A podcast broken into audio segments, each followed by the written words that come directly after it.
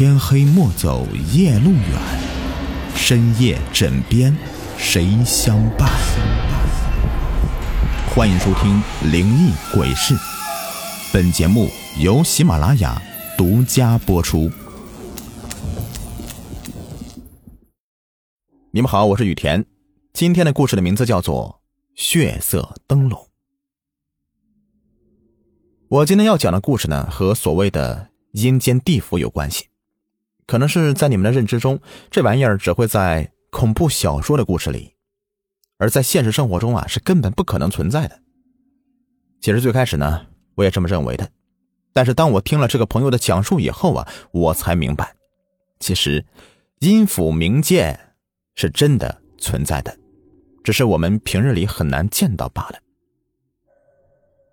那是很多年前的事情了，我记得那时候是在上大学。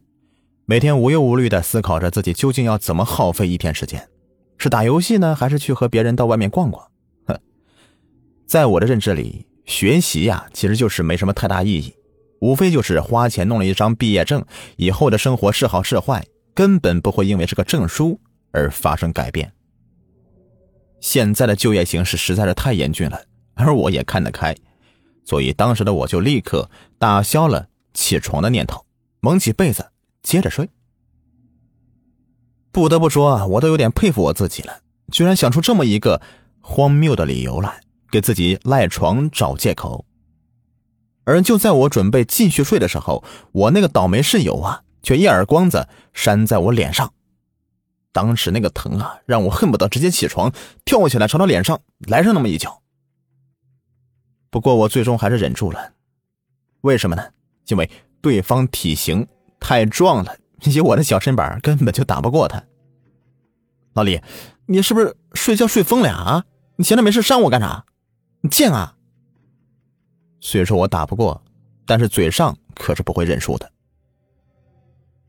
可谁知对方却嘿嘿一笑，随后拿出两张照片。当时我第一眼看到这个照片上的画面时，首先我感到的是诧异。我不明白这小子。给我弄一张风景图是要干啥？可是，当我看到第二张照片的时候，我这才突然明白。哎，你小子给我弄这干啥？两张一样的底图拼个鬼上去？你想吓我啊？你 这也太逗了吧啊！没事，赶紧滚蛋，我还要睡觉呢。嘿嘿，我说你可太天真了吧啊！这图不是我 P 上去的。这是我上次去外地旅游时候拍的照片。前段时间呢，我没有注意这些东西。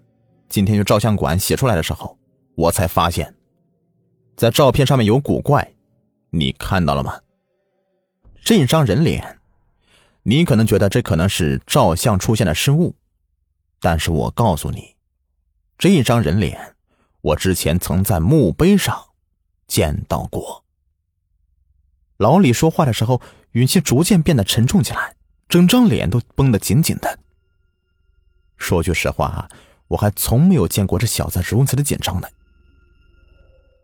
本来我不打算告诉你的，但现在不说也不行了。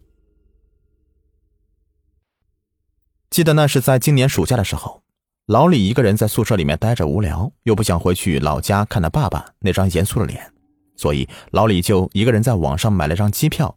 随后悄悄的跑去一个荒山野村去旅游。说是旅游吧，其实也属于冒险。毕竟老李这家伙的胆子可不是普通的大，所以他总是喜欢去追求一些惊险刺激的活动。而在他来到这个山村之后，他则立刻开始拿相机拍摄，并把每一张照片都远程发回到自己的电脑上。这个行为起初呢还算合理，但到了后来，因为是山区没有信号，所以就逐渐的中断了。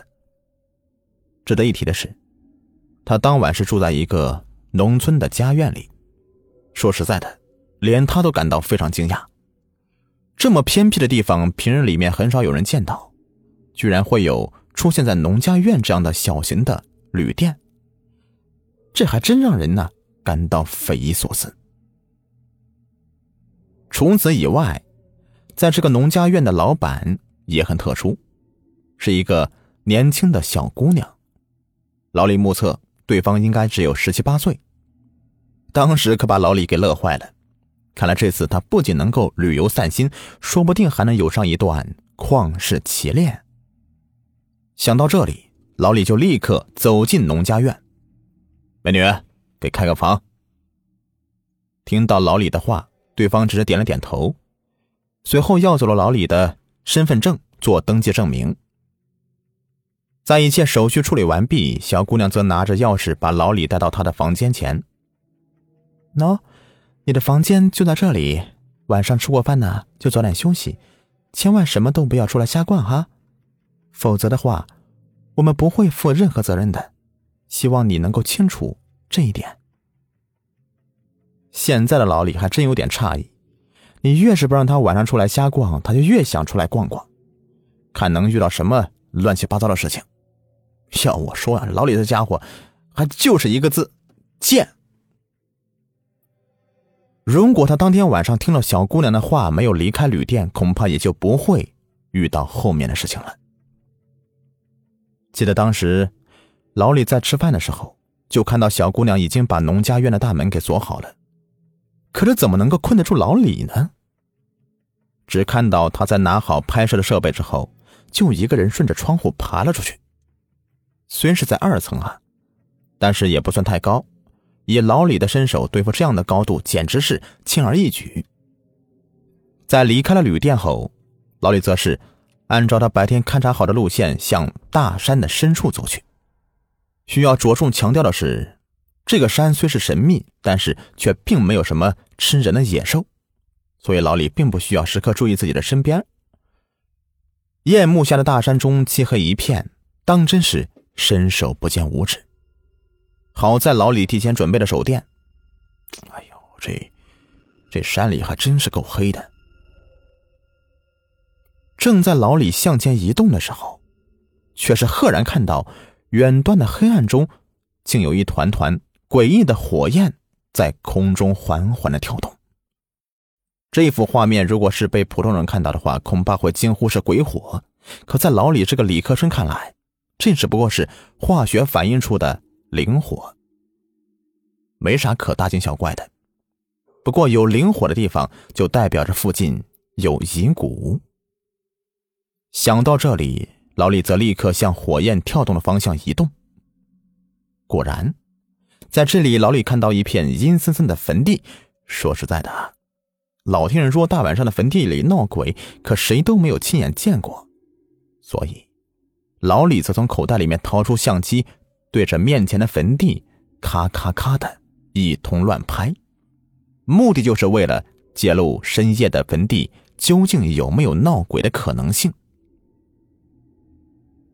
起初并没什么奇怪的地方，可就在他拍摄结束、收起相机后，却是透过手电筒的光芒，突然看到，在前面的墓碑上有一个。灰白色的照片，照片中是一个女孩的容貌。第一眼看上去，老李只觉得这姑娘长得不错，可是越看越觉得熟悉。仔细一琢磨，这才想起来，这照片上的人不正是农家院的女孩吗？她、她、她居然是个死人！可要是这样的话，那老李之前住的那个所谓的农家院……难道是鬼宅？不会这么邪乎吧？他现在是越想越惊，紧随其后出现的是他从脊骨中席卷而出的寒意。在这股寒意的催化下，老李的身体则不由自主的颤抖起来。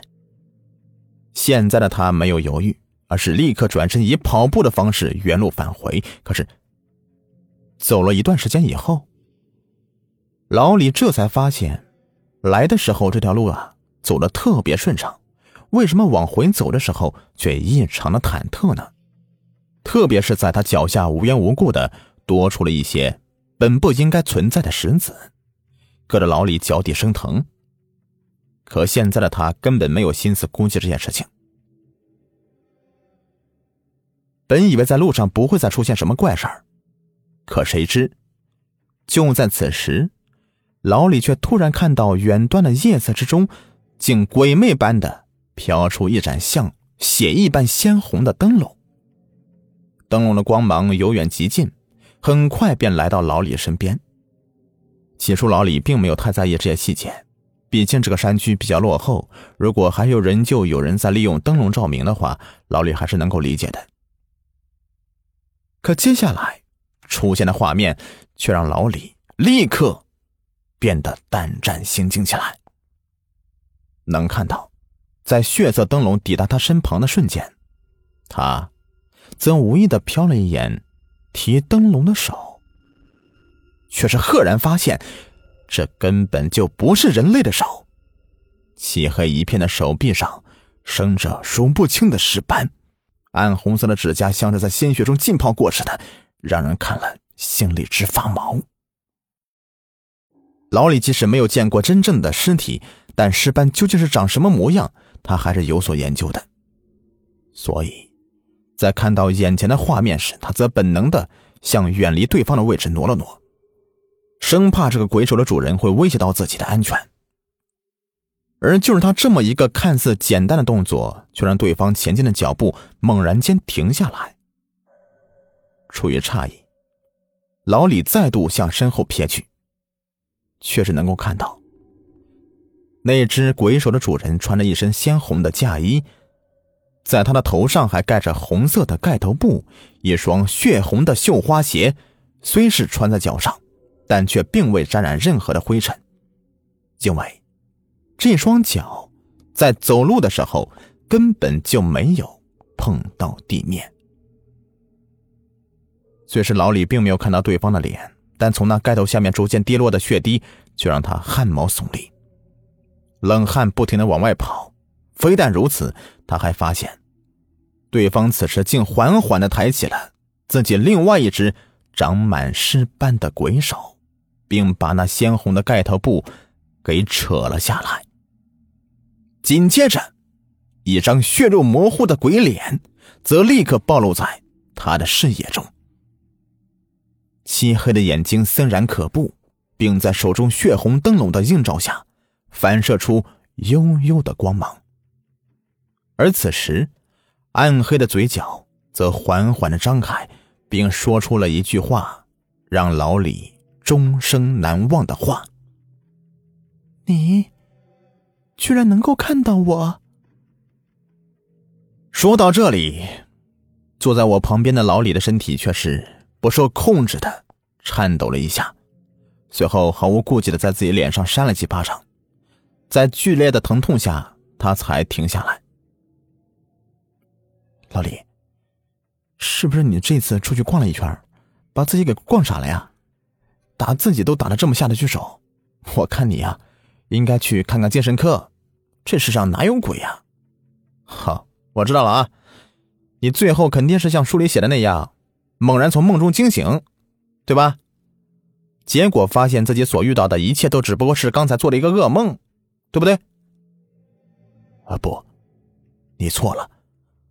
我是真的遇到了鬼，而且我后来是从深山里面逃出来的。如果你不相信的话，看这儿。说着，老李就挽起了自己的袖子，并将那块藏在衣服下的伤痕展现在我的眼前。这个，就是被那个女鬼给咬的。要不是兄弟我当时跑得快，恐怕现在回来的就会是我的鬼魂了。说到这里，我也觉得非常的诧异，这小子究竟是怎么确信当天自己是遇到的是鬼呢？后来我才知道，他回来之后啊，就立刻找了一个阴阳先生，把自己的经历给说了一遍。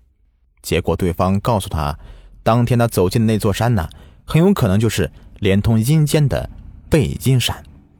而那片坟地就是阴间的大门，如果老李当时继续往前走的话，恐怕就再也回不来了。至于当时他见到那个女鬼，阴阳先生并没有给过太多的解释，而是很简单的说了几个字，就随意带过去了。可即便对方不说，老李也很清楚，这个血肉模糊的女鬼究竟是什么来头。可当我询问他的时候，这小子也和我卖关子。说和我说多了不好，对我不好啊！至于他当时晚上在坟地看到的墓碑上的照片呢，其实就是农家院的老板的孪生妹妹，多年前因病去世了。而当时出现在农家院内的，是活生生的一个人。好了，这个故事呢就全部说完了，感谢你们的收听。